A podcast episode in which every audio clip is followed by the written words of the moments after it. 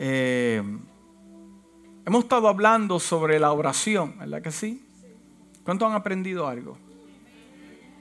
Eh, eh, déjame hacer una pregunta. ¿Le ha, ¿Le ha retumbado esta palabra toda la semana de que necesita orar?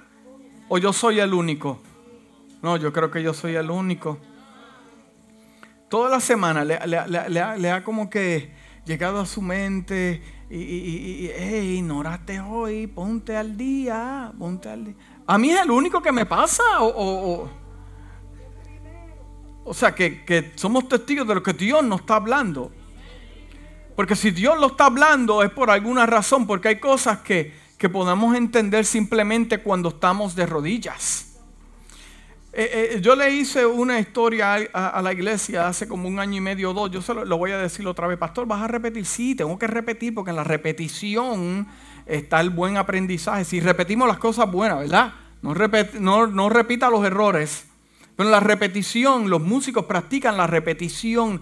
¿Para qué? Para memorizarse todo el concepto musical de escalas, armonías, arpegios, repetición. Y, escúcheme bien, hubo, un hombre eh, eh, que, que, fueron a una galería de pintura y vieron una, una, galería, una pintura hermosa, pero el hombre no la podía entender. Y dijo, ¿ves la pintura? Y dijo, no, no la puedo entender. Me gustan los colores que tiene, me gusta el marco, me gusta dónde está colocada, pero no la puedo entender. Y el autor que había eh, hecho la pintura le dice, lo que pasa es que este tipo de pintura no la vas a poder entender donde tú estás colocado. Bájate un poquito, bájate un poquito. Y el hombre pues se bajó un poquito y dijo, no veo nada. Y él le dijo, bájate un poquito más, bájate un poquito más. Y él mire y dijo, oh, como que estoy viendo unas nubes, como que, ok, que, bájate, bájate un poquito más. Ay, ay, ay, ay, ay, que me duele las rodillas. Pero bájate un poquito más. ¿Y qué ve? Veo árboles, veo árboles. Y dale un poquito más. ¿Y qué ve? Yo veo como un monte. Oh, ok, ¿qué ve? Veo como una cruz ahí, ahí. ¿Tú sabes por qué? Porque hay pinturas que tienes que entender simplemente cuando estás de rodillas. ¿Quieres entender el problema que está pasando en tu casa? bájate un poquito más. bájate, ponga, mira, esas rodillas ejercitarse, por eso están así como están, porque no las ejercitas. ¿Qué es lo que está pasando en mi casa, en mi matrimonio, en mi trabajo? Bájate un poquito más para que puedas ver el panorama. ¿Qué está pasando en la iglesia? Dale, dale, bájate un poquito más, porque una iglesia que se baja y llora es una iglesia poderosa que ve las cosas, no como las ve el hombre, como las ve Dios. Dile que está a tu lado, bájate un poquito más. Cuando llegue a su casa, usted le dice a su esposo o su esposa, te bajaste un poquito más, óyeme. Pero queremos hablar del poder de la oración y tengo algunos ejemplos. Porque las historias en la Biblia, la vida de David no va a cambiar. La vida de Daniel está escrita, está ahí. ¿Qué nosotros hacemos? Buscando esta información que día a día nos podemos aplicar. ¿Para qué? Para, para poder crecer en el Señor. Amén. Padre, te damos gracias por tu palabra, te damos gracias porque tú eres bueno, te damos gracias, Dios mío, porque cantamos, adoramos. Te pedimos en esta hermosa mañana que tú nos hables, aquellos que se conectan a través de las redes sociales que nos deje una palabra, Dios mío, que salgamos de este lugar, no como entramos, sino, Dios mío, con, con, una experiencia personal. Sabemos, Dios, que tú eres el único que cambias al hombre, cambias el interior del hombre, y sabemos que tu palabra es poderosa para que te glorifique, Dios. En el nombre de Jesús y la casa dice amén. ¿Cuántos han experimentado el silencio de Dios en algún momento?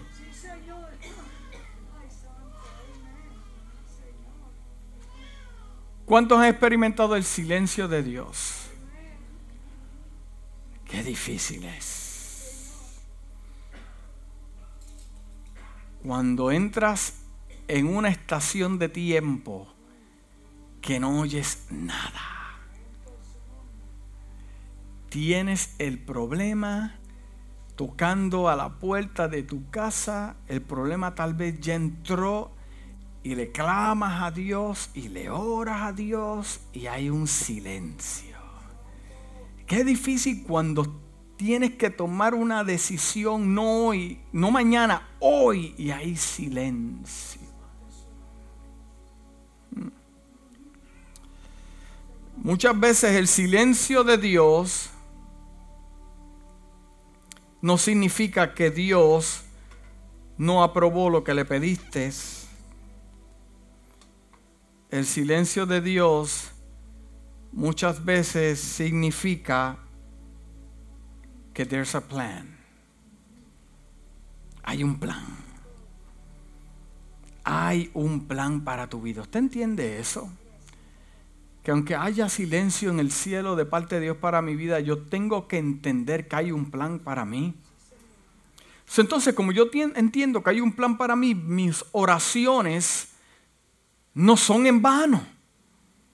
Mis oraciones no son en vano. Dios me ha escuchado. El yo sacar tiempo de intimidad con Dios no es en vano, iglesia entiende.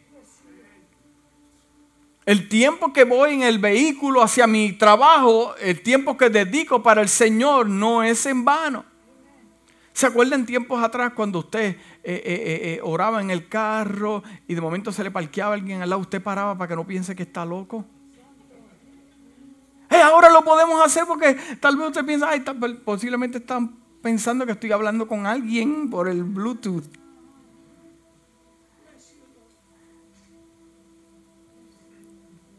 Pero el silencio de Dios. En la Biblia hay muchos ejemplos donde el Señor guardó silencio. Eh, es más, el Señor se tardó a, propósito. La vida de María y Marta con su hermano Lázaro. Los 400 años de silencio de Dios, no hablo por ningún profeta, desde el profeta Malaquías hasta Juan el Bautista. Y después de Juan el Bautista llegó el Mesías. Silencio de Dios. ¿Qué ocurrió con ese pueblo en ese silencio?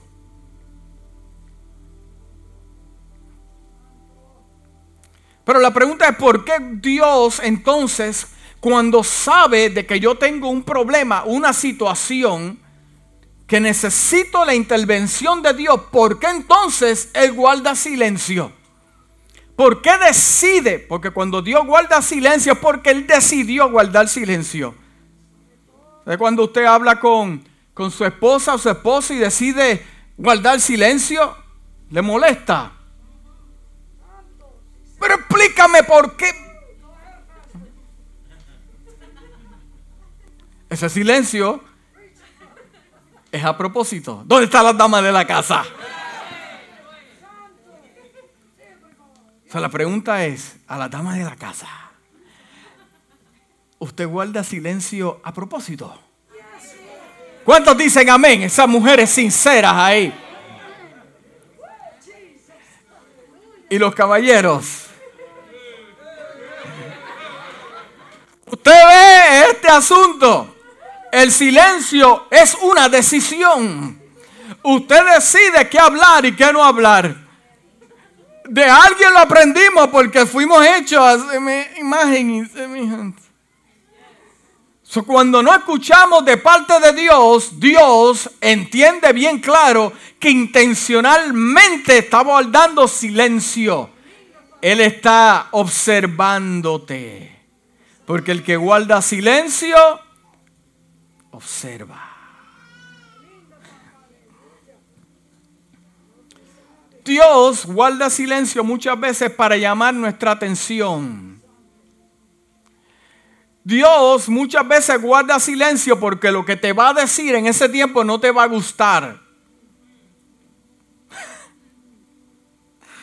Muchas veces Dios guarda silencio porque no estamos listos para escuchar lo que Él te va a decir. Muchas veces te va a pedir y muchas veces te va a decir suelta. Le pedimos tanto al Señor, pero el Señor dice, pero, pero, pero, pero si sueltas esto, si dejas eso, si, si, puedes eliminar esas cosas, puede ser que tu vida cambie, que tu físico cambie, que tu interior cambie, pero estás dispuesto a dejarlo. Muchas veces Dios guarda silencio para enseñarnos a confiar en Él. Nosotros estamos acostumbrados a hacer preguntas y que nos contesten. Pero ¿por qué pasa? ¿Por qué tú gastaste en la tarjeta 500 dólares? Déjame ver dónde están. Bueno, por... Pero ¿por qué pasó esto? Pero ¿por qué estamos acostumbrados a hacer preguntas y que nos contesten de vuelta. Esa es la naturaleza humana. Ay, Dios mío. Pero Dios nos enseña a confiar en Él inclusive para desarrollar mi fe. Hablamos que la oración y la fe están qué? Unidas. Escuche bien. Porque la fe no se desarrolla viendo. La fe no se desarrolla viendo. Mi oración y mi fe están unidas. Pero mi fe no se desarrolla viendo. Se desarrolla esperando. Cuando yo le oro a Dios y le pido a Dios y yo tengo una petición del Señor, mi fe, mi vida espiritual, la mano de Dios al principio puede ser que no la veas, pero mi fe no se desarrolla cuando yo veo las cosas, se desarrolla cuando yo espero que creo y desarrollo esa estamina de saber que aunque hay silencio, Dios me va a contestar.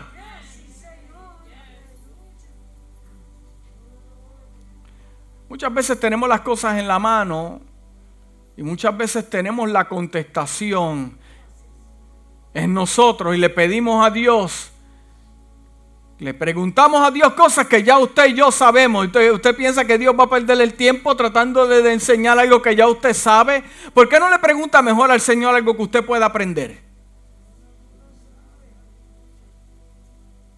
¿Pero qué hago en esta situación?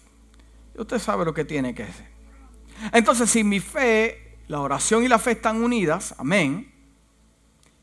Porque yo me acerco ante Él, dice la palabra, creyendo que Él me escucha, ¿Eh? El Salmo 40, versículo 1 al 4 dice, pacientemente esperé a Jehová, pacientemente, tranquilo, esperando, entendiendo que Él es Dios. Pacientemente esperé a Jehová y a consecuencia de eso, dice el salmista, se inclinó a mí y oyó mi clamor. El Señor es un caballero. Él lo va a dejar a usted hablar primero. Él no es como nosotros que interrumpimos. No, Él lo escucha. Pero el ingrediente, pacientemente esperé al Señor. Él se inclinó a mí y oyó mi clamor. Me habló algo. Me dijo algo. El salmista no reporta que le dijo algo. Que le respondió algo. Los salmos están llenos de preguntas. De los salmistas preguntándole por qué el impío prospera y yo que te amo no prospero. Los salmos están llenos de este tipo de, de, situación, de conflicto en el interior de ellos, porque, porque, porque, porque ven al otro que prospera y ellos que son hijos de Dios, como que pensamos que la injusticia prospera. ¿Cuántos se han sentido así alguna vez? Como que el que hace el mal prospera. Como que el que hace el, fraude prospera. Pero miren lo que aconteció en este lugar, dice, en, en este salmo, dice, y me hizo sacar del pozo de la que, de la desesperación, me hizo sacar acción, lo movió de un lugar a otro.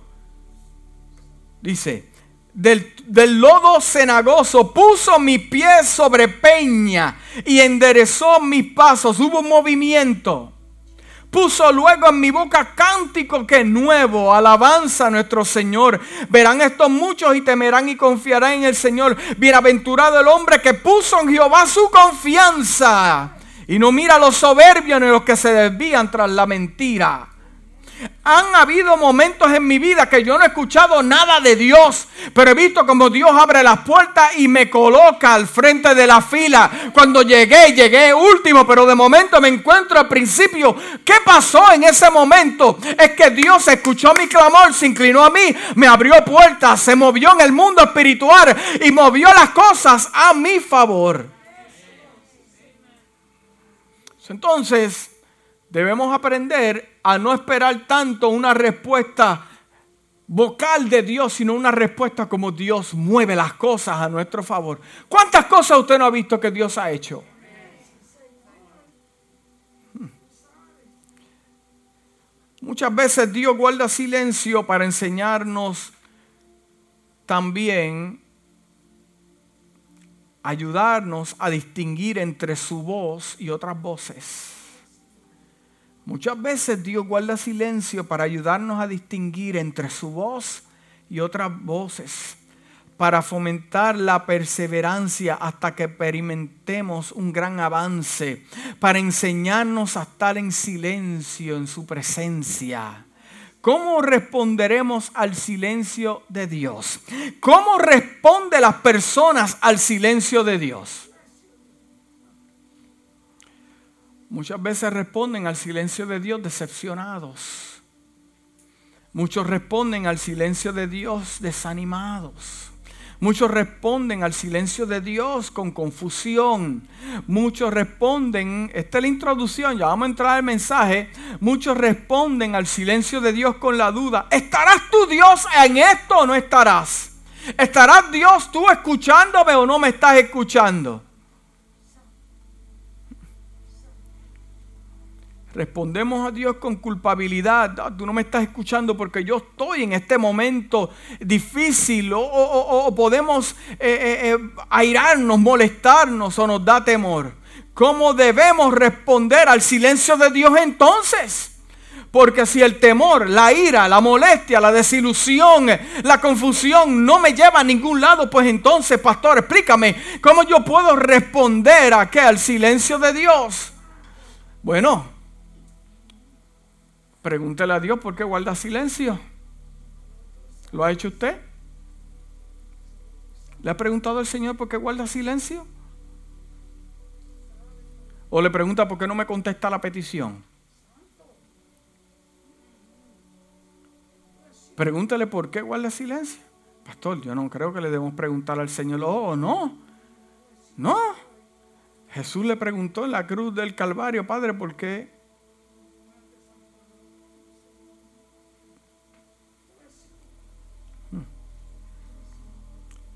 Aleluya.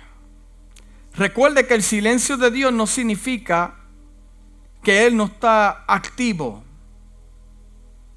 Confía en Él en su silencio. Confía en Él en su silencio. Porque va a obrar bien para tu vida. Respete el derecho de Dios de mantener silencio. Respeta el derecho de Dios de guardar silencio. Hmm. ¿Cuántos guardan silencio ante el Señor? Toma el momento y dígale, estoy disponible para escuchar. Pero te va a decir cosas que tal vez no te vaya a gustar. ¿Estás ready? Sigue orando, eventualmente tendrás un gran avance. En la vida, en el, libro de, de Daniel, Daniel capítulo 9, hay un evento. El evento es el siguiente, dice, corría el primer año de reinado de Darío, hijo de Azuero, un medo que llegó a ser rey de los babilónicos.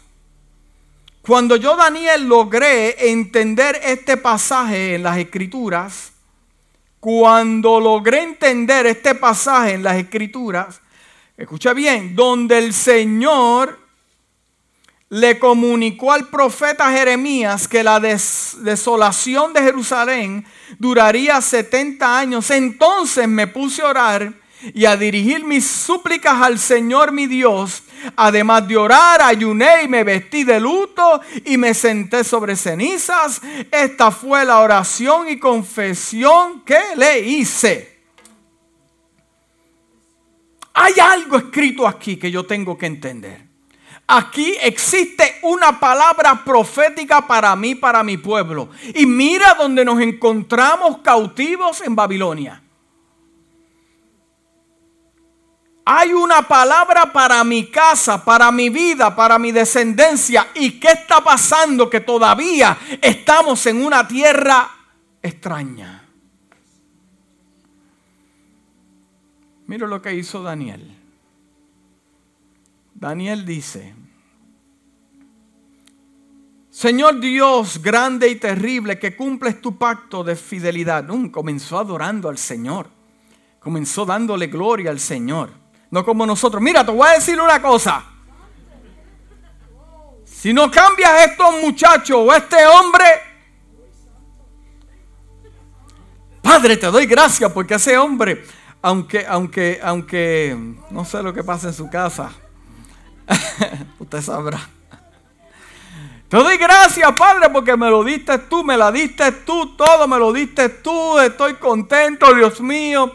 No, no, no, no, no, no, no, eso no, no comenzamos nosotros. Pero comenzó el profeta, Señor grande, porque tú eres fiel y tú cumples tú. En otras palabras, se está comprometiendo a Dios con qué? No con lo que Él se inventa, no con lo que nadie se inventa, lo está comprometiendo con la palabra. Porque Él dice, gracias porque tú eres fiel, tu fidelidad. O sea, lo que él está pensando dentro de su ser, hay una palabra profética escrita ahí. Y el Señor sabe por qué lo está diciendo. Grande y terrible. O sea, tú nos puedes sacar de este lugar de esclavitud cuando... Pero tú eres fiel, ¿verdad que tú eres fiel, Señor? Tú eres fiel porque Él sabe que hay algo escrito ahí porque no lo leyó, lo entendió.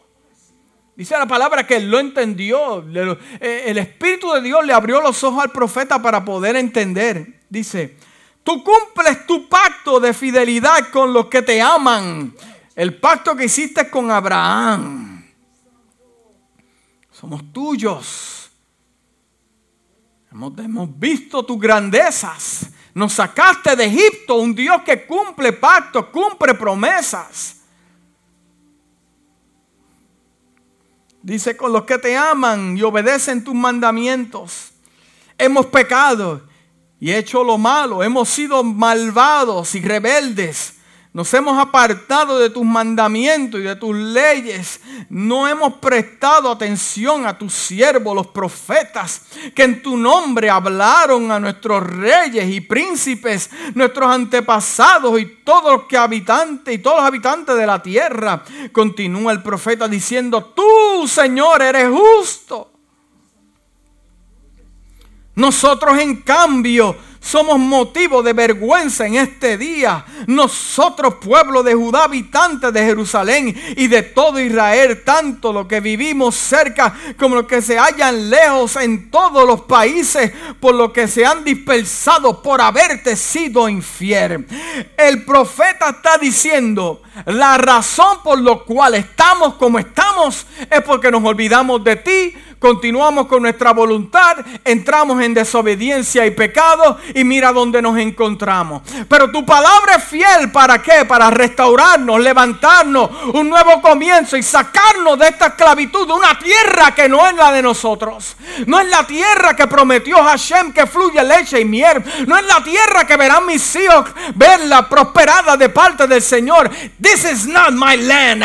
Esta no es la tierra que escogiste tú, oh Dios, y tú eres fiel ahora. Pero ¿por qué estamos en la situación que estamos? ¿Por qué estamos aquí? ¿Por qué estamos pasando lo que estamos pasando?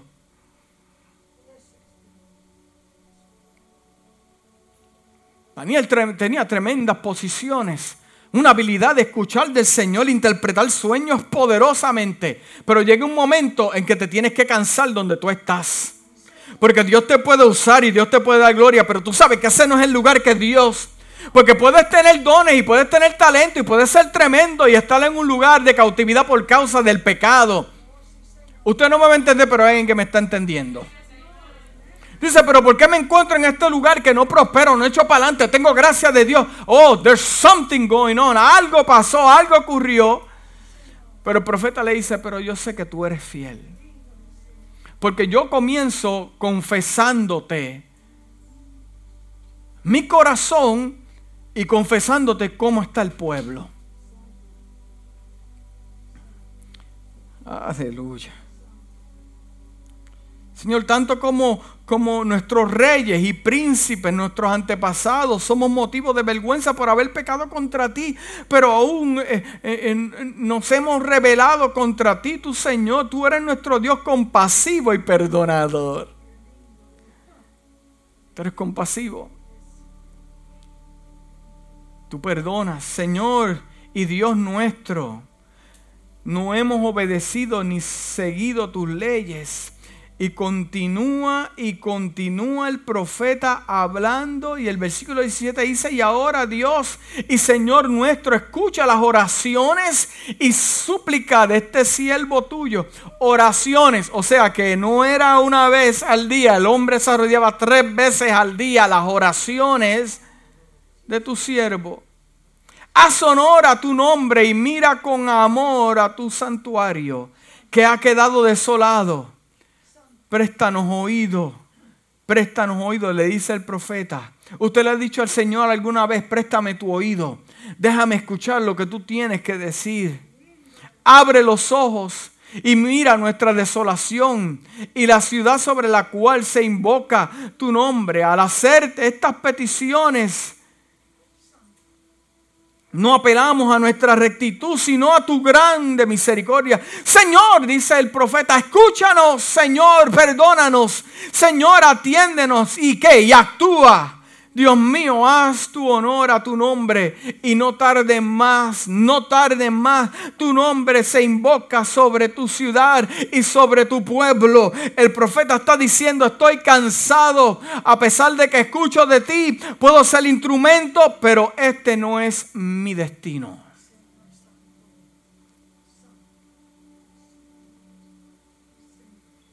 ¿Ha escuchado, ¿Ha escuchado usted a alguien orar de esta manera?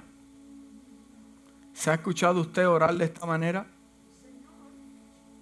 Perdóname, Padre, porque yo sé que yo estoy por las decisiones que cometí. Yo me encuentro en un lugar por la desobediencia. No tanto porque tuve un pecado inmoral, simplemente porque no quise hacer tu voluntad. Simplemente porque no quise soltar aquello que, que me impide conectarme contigo.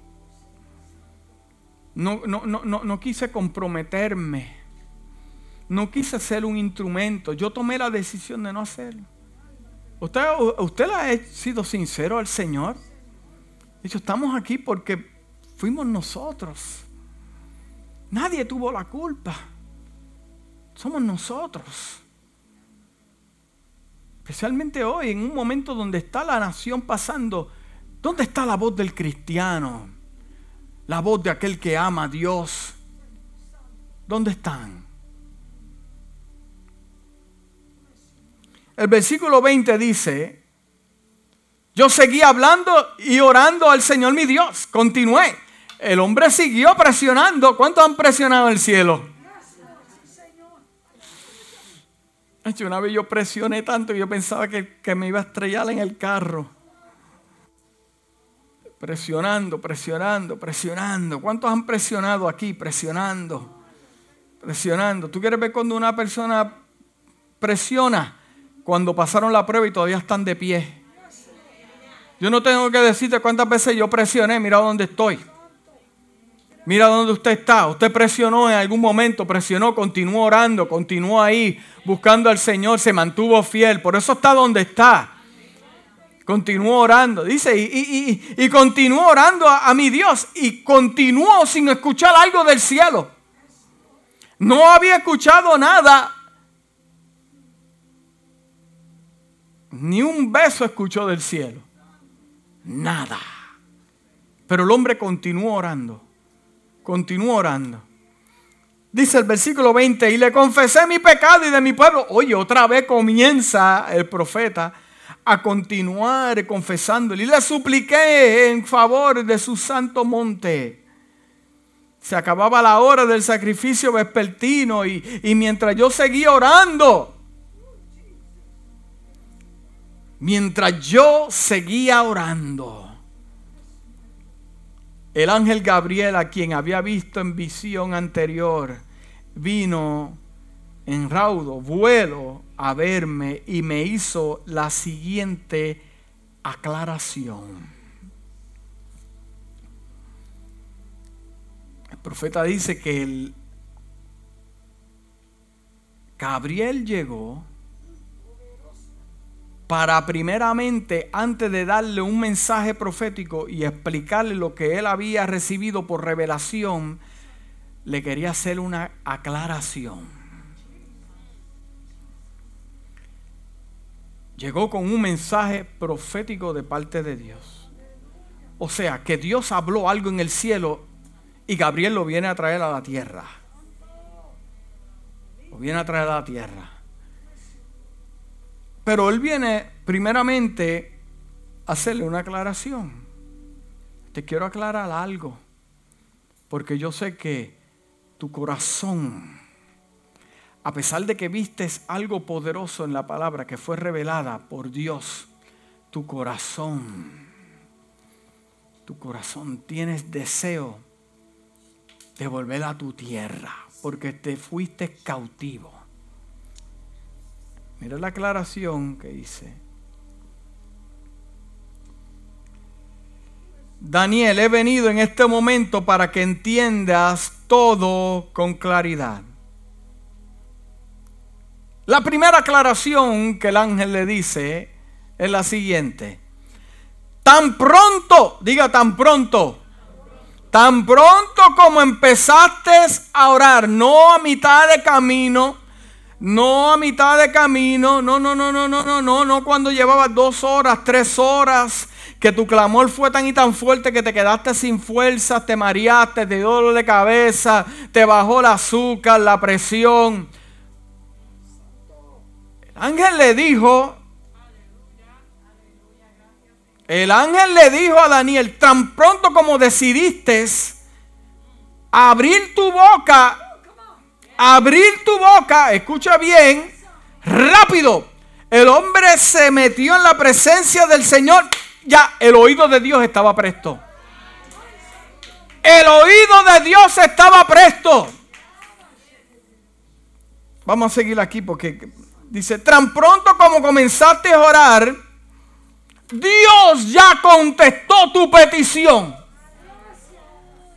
O sea que ya Dios tenía la contestación antes de que la palabra dice que antes que las palabras salgan de mi boca, porque antes que las palabras de, salgan de tu boca son manifiestas en tu corazón. Y Dios conoce tu corazón. Y como Dios sabe tu corazón, Él sabe lo que vas a pedir. Tan pronto que te radillaste, que doblaste rodillas para ver the big picture ahí, abajate un poquito más. Ya Dios había inclinado también. Como el profeta dice, te inclinaste a escuchar mi... O sea, yo no me inclino solo, Él se inclina conmigo para escuchar mi clamor. Rápido, esto es más rápido que el internet. ¡Pum! Más rápido que el wifi. ¡Pa! Se sentó ahí, sacar tiempo a hablar con el Señor. Porque un corazón contristo y humillado que se reconoce, Dios no lo rechaza. Y tenemos que venir donde el Señor sabiendo, Padre, yo sé que yo no he dado el ciento por ciento, que tengo muchos errores, que tengo mucha situación, pero algo yo entiendo que sin ti no lo puedo hacer, sin ti no puedo llegar, sin ti no puedo manejar mi casa, mi familia, mi finanza. Y en el momento en que prestas un corazón, que reconoces tu situación y declaras tus pecados a Dios, el oído de Dios se inclina. Tan pronto como comenzaste a orar, Dios contestó tu oración. Hay personas que se pasan toda la oración diciéndole lo mismo. Y le dicen lo mismo, y le dicen lo mismo, y le dicen lo mismo. El ángel no le dijo a Daniel, no, cuando la segunda vez seguiste confesando los pecados, no, no, no, no, no. No, no, eso fue ahí al instante. ¡Pah! Yo creo que debemos cambiar nuestro... Dios no es loco. Hay personas que le piden en lo mismo. Ah, eh, eh, la oración es pidiendo y pide que te pide y pide, pide y pide. Y por eso se desesperan. Porque el que da gracias y adora al Señor tiene la capacidad de, como dijo el salmista, pacientemente esperé a Jehová. Él sin... ¿Me está entendiendo?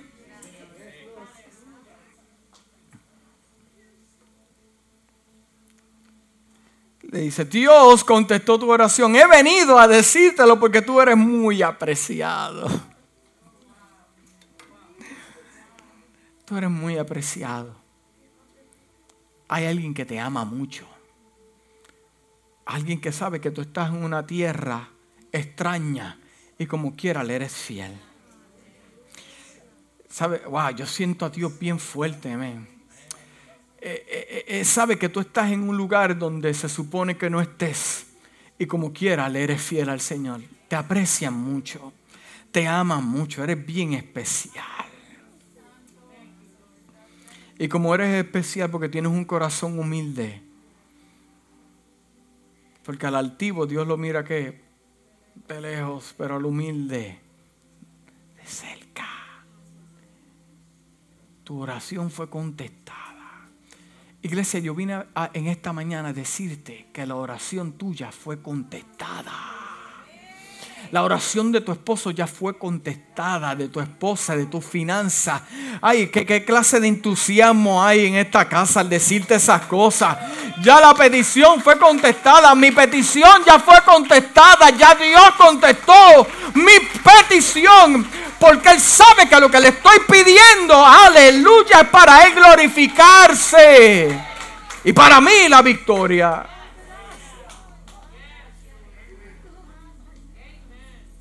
Aprecian mucho, iglesia. Te aman. Se preocupan por ti. Tú no lo ves. Pero Él te ve. Él lo está viendo todo. No se le escapa ni una.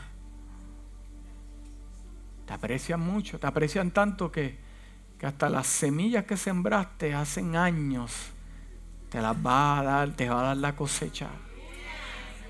Te va a dar la cosecha. Yo vine a decirte eso en esta mañana.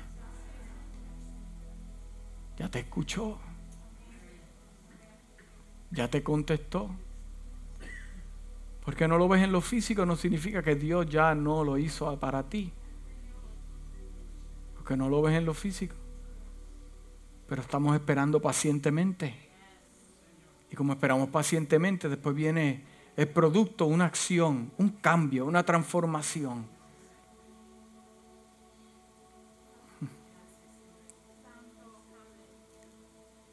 Si quieres leer el capítulo entero, lo lees en tu casa. Yo estoy aquí tratando de resumirte algo muy profundo.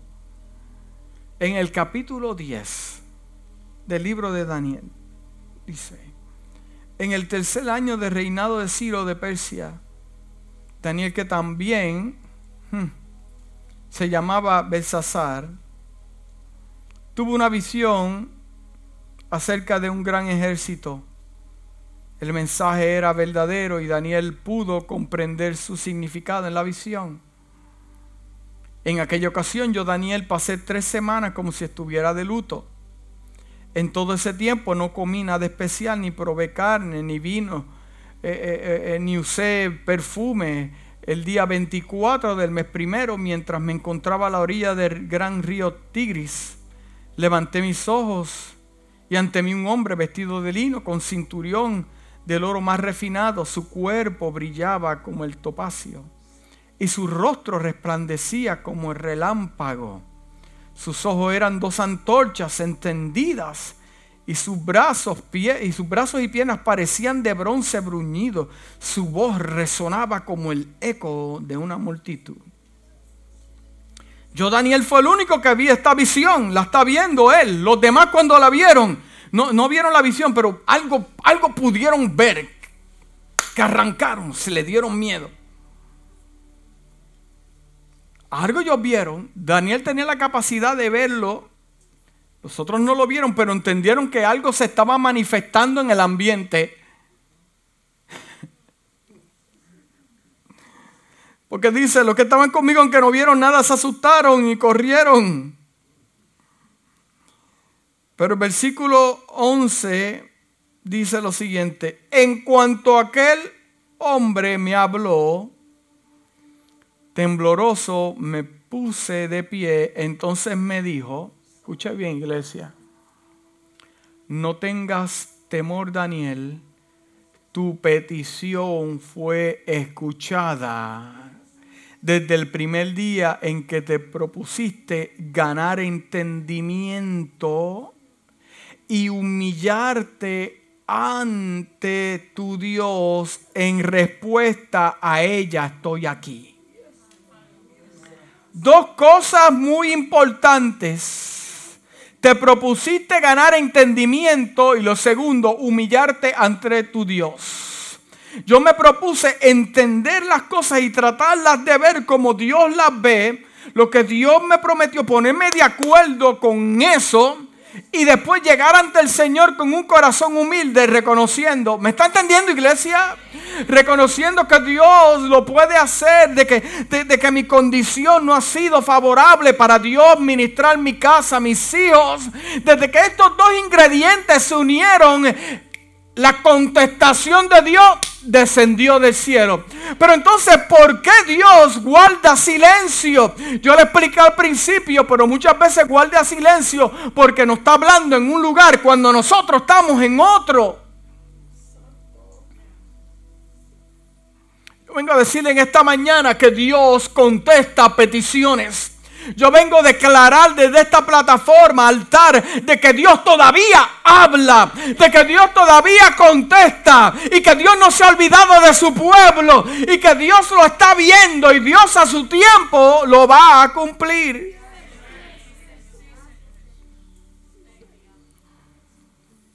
Pero en la vida de Daniel hay un mundo en cuanto a la oración. Hay demasiado, demasiada de información. ¿Cuántos han orado más de cinco años por una petición?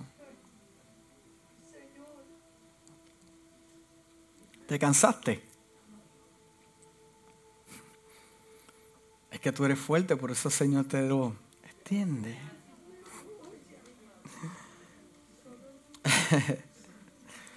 El versículo 13, mira lo que dice, durante 21 días el príncipe de Persia se opuso. Así que acudió a mi ayuda Miguel, uno de los príncipes de primer rango. Lo que descendió fue crema. Porque lo que estaba peleando era alguien fuerte. Tuvo que venir ayuda. Ahora, mientras Daniel se arrepentía, mientras Daniel confesaba los pecados de su tierra, los, los, pecados de su gente, él podía ver esto que se estaba manifestando. Él podía ver cómo Miguel peleaba y cuando Gabriel descendía y venía el príncipe de Persia, Daniel pudo ver esta guerra. No la veía. ¿Qué te quiero decir con esto, iglesia? Que muchas veces tú estás orando y la petición no llega. Pero lo que pasa es que no quieres entender que hay una batalla en los aires en contra tuya para que no descienda la petición ni venga el milagro de Dios. Entonces nosotros nos cansamos como que Dios no nos quiere hablar, como que Dios no se acuerda de nosotros. Ya Dios la contestó desde el momento que decidiste inclinarte, humillarte. Ya Dios lo habló, pero hay es Dios atrasando de la batalla que haya espiritual en contra tuya.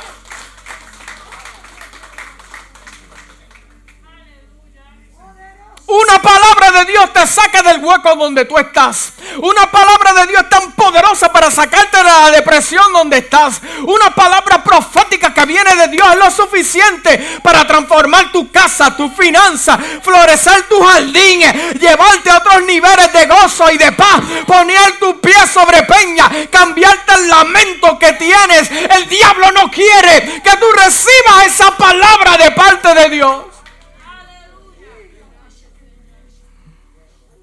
Por lo tanto te cansa, ya Dios no se acuerda de ti. Dios no te escucha, Dios no te habla. Ya los tiempos de Dios hablar ya no existen mentiras del mismo infierno. Lo que pasa es que hay alguien que no quiere que tú escuches esa contestación porque no quiere que prosperes, que eches para adelante, que te encuentres con tu propósito, destino. No quieren.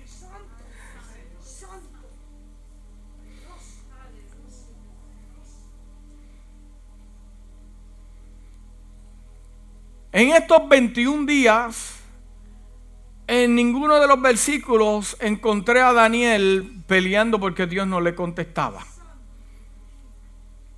En ninguno de los versículos pude encontrar a Daniel quejándose con Dios.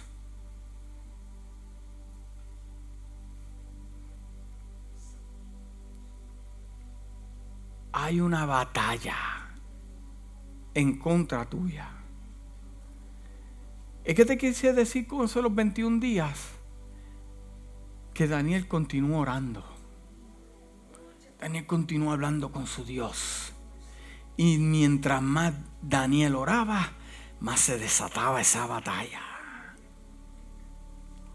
Durante 21 días el príncipe de Persia se opuso, así que acudió a mi ayuda Miguel, uno de los príncipes de primer rango y me quedé ahí con los reyes de Persia. Pim, pam, pum, una batalla, pa, pum, batallando, pa, ta, ta. Pero en su saco la respuesta a tu petición. Ahí, amarró bien.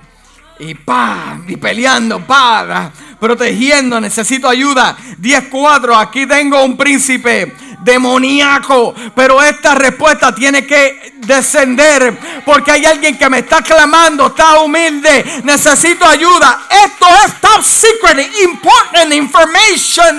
Y comienzan y deciden y pelean y pelean y luchan. Porque la contestación de Dios es tan importante como la petición que le hiciste.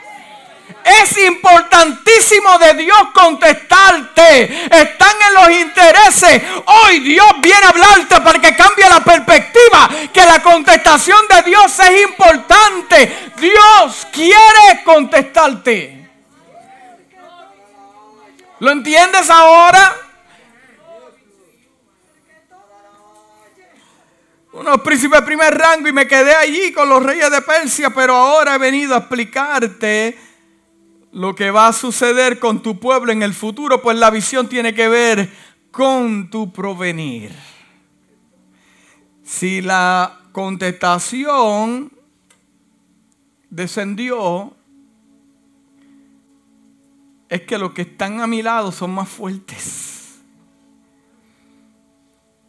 Si la contestación llegó a la tierra y pasó ese primer cielo de nubes, donde están los príncipes, las potestades y los gobernadores, como explica Pablo en el libro de Efesios. Sí, porque ese, es el problema que en esa atmósfera, cuando viene la contestación de Dios,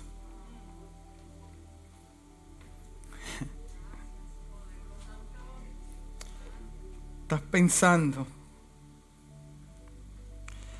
y dice, para avanzar el, versículo 14, el 18, dice, una vez más, el de aspecto humano me tocó y me infundió fuerzas. Al tiempo que me decía, la paz sea contigo, shalom. Hombre altamente estimado. Let us sink in for a moment. Le cae bien a alguien en el cielo. Imagínese usted y yo que somos hijos de Dios lavados en la sangre del Cordero. Y vivimos en la gracia. Y Dios nos escucha. Se rasgó el velo. El sacrificio fue Jesús en la cruz del Calvario. O sea, que el voltaje de oración debe ser aún más potente que lo que había antes. ¿Y qué pasa? What happened? Seguimos en la gracia. No necesitamos un sacerdote que haga el sacrificio. Estamos ahí.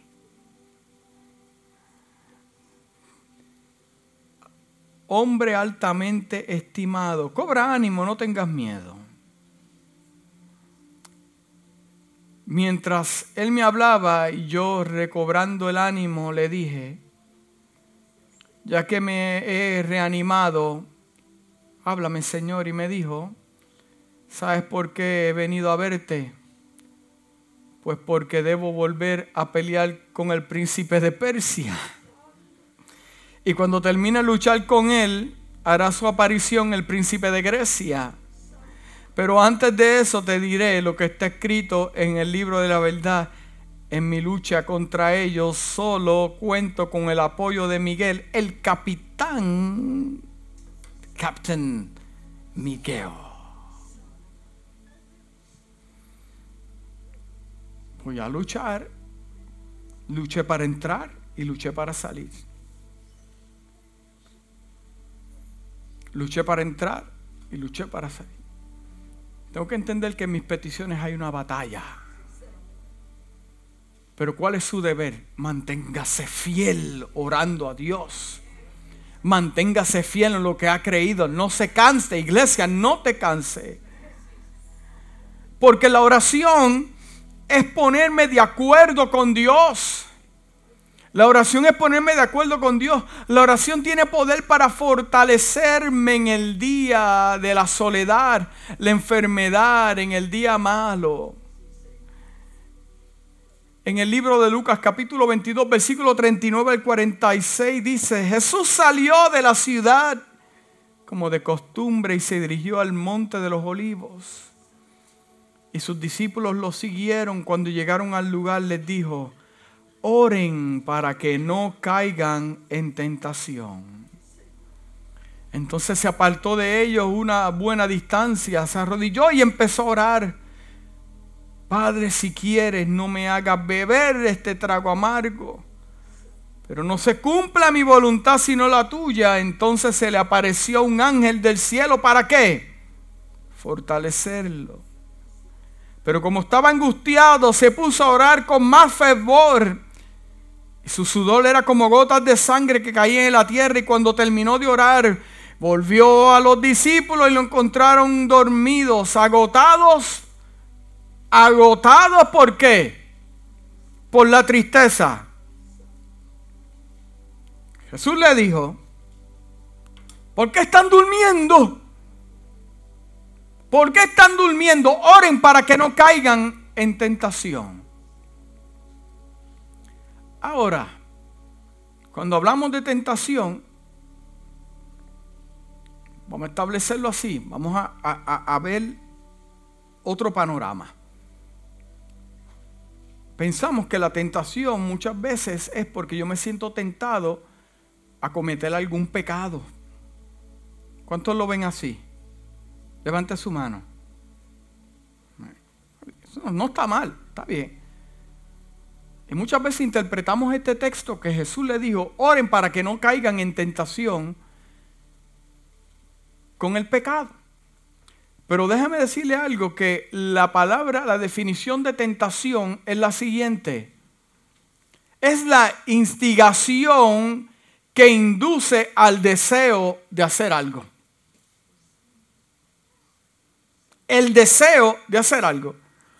O sea, le está diciendo, oren, oren para que cuando se, se complique la situación, no tomen la decisión incorrecta. Eso es lo que le está diciendo. O sea, para cuando llegue el momento de renunciar. Oren para cuando llegue el momento de dejarlo todo y salir corriendo y dejar a tu familia y tu iglesia. Oren, oren para que no caigan bajo la emoción, bajo el coraje, bajo la ira, bajo el temor, la traición, la tentación de decir palabras bajo la presión que no edifican. unirte a yugos desiguales. Ora para que Dios te apareje su voluntad. Ora porque lo que se aproxime es fuerte para que no caigas en la tentación de huir, porque cuando el problema llega a nuestra vida, la tentación, el primer deseo es salir huyendo, dejarlo todo y escapar. Cuando se complica la iglesia, el liderazgo, lo primero que piensan es la tentación de dejarlo todo y huir. Pero si la iglesia estuviera orando, sabrían qué hacer en el día de dificultad. Entonces la oración, según Jesús, tiene el poder para ayudarme a mí a no ser tentado para tomar una decisión que después me esté arrepintiendo. Gente deja a su familia y después se arrepiente. Gente deja los lugares y después se arrepiente. ¿Pero por qué se arrepiente? Porque tomaron una decisión bajo emoción. Dejan a su esposo, a su esposa y se van con otra hasta que llegue el momento de convivir juntos y vea que las habichuelas no se las hacen igual. Y se arrepienten. Dejan ministerios y se arrepienten. Dejan iglesias y se arrepienten. Y como el orgullo es tan grande que se quedan en la casa viendo el servicio online porque no quieren regresar a donde Dios los plantó. Eso es porque no oraste antes de tomar una decisión y te dejaste llevar. ¿Por qué, pastor? Puedes unir la vida de, los discípulos en el Getsemaní. ¿Por qué? Porque en el arameo la palabra Getsemaní significa prensa de aceite. Prensa de aceite. La palabra hebrea y aramea significa presa, prensa. No solamente en el arameo que se, que, se, identifica como aceite, pero cuando la ves en el, griego dice prensa de vino. Mm. El Salmo 104, versículo 15 dice, y el vino que alegra el corazón del hombre, y el aceite que hace brillar el rostro, y el pan que sustenta la vida del hombre, el aceite y el vino van juntos. Pero cuando yo lo veo en la versión Passion en inglés, dice, tú das vino dulce para alegrar los corazones y tú nos das el pan de cada día para sustentar la vida, dándonos una salud radiante para nuestro cuerpo.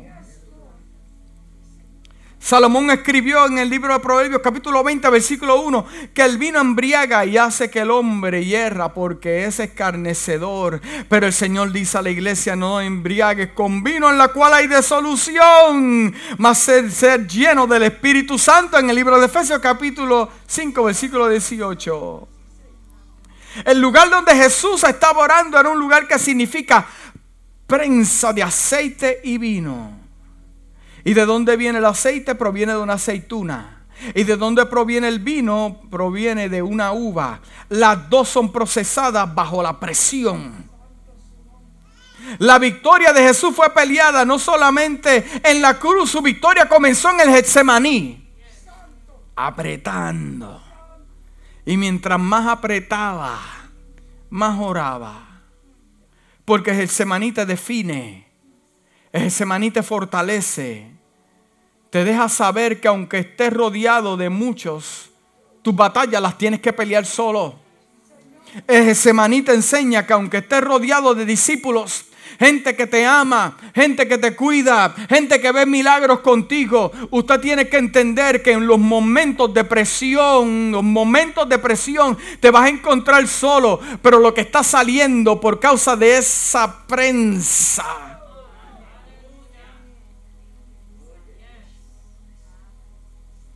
Jesús experimentó la provisión de Dios a través del ángel que lo vino a fortalecer, pero también vio fortaleza, provisión, pero también vio soledad y traición. Soledad y traición. Mm. ¿Se da cuenta que la oración es bien importante? ¿Cómo podremos sobrellevar el día malo? Si preferimos comunicarnos a través de las redes sociales o la llamada telefónica, usted tiene la habilidad de conectarse con Dios y Dios contestarle. Mm. Ya con esto termino. Hermano y amigo que me escuchen esta mañana, tengo una pregunta para usted y para mí. Vamos a meditar en el método que estamos usando para comunicarnos con Dios. ¿Qué método estamos usando para comunicarnos con Dios? ¿Nos está funcionando? ¿Nos está funcionando el método? ¿Tus oraciones están siendo contestadas? ¿Le estás dando el espacio a Dios para Él hacerlo? ¿Qué estamos haciendo mientras esperamos? Le continuamos dando gracias a Dios porque por fe ya está hecho. Porque desde el momento que usted decidió orarle a Dios, reconocer su condición, ya Él lo escuchó. Podemos decir que ya lo veo, lo creo, porque yo le creo a Dios. Así como también Dios le contestó a Daniel, también nos puede contestar a nosotros. Así como fortaleció a Jesús también, nos puede fortalecer a nosotros. Inclina tu rostro. Padre, te damos gracias en esta mañana. Te damos gracias, hablamos tu palabra. Sabemos que tu palabra no torna atrás vacía. Powerful. Te pedimos, Dios mío, en esta mañana que podamos cambiar métodos, hábitos, que nuestra mente sea transformada a través del poder de la palabra. Que el comunicarnos contigo es bien importante, sacar tiempo para ti, Dios. Una iglesia poderosa es una iglesia que ora. Un hombre y una mujer que pelea sus batallas de rodillas es alguien poderoso, más poderoso que cualquier ejército. Enséñanos a entender que aunque no veamos, Dios, tú estás peleando a favor de nosotros. Estás peleando para que esa puerta se abra. Estás peleando para la salvación de nuestros familiares. Estás peleando para ese trabajo. Gracias Dios mío, que el clamor de este pueblo tú lo escuchaste. Nos, vas a contestar a tu tiempo. Será manifiesto. Gracias Dios mío hay contestaciones que son contestadas rápido, otras que se toman tiempo porque el milagro es más grande. Te vas a glorificar. Gracias Dios.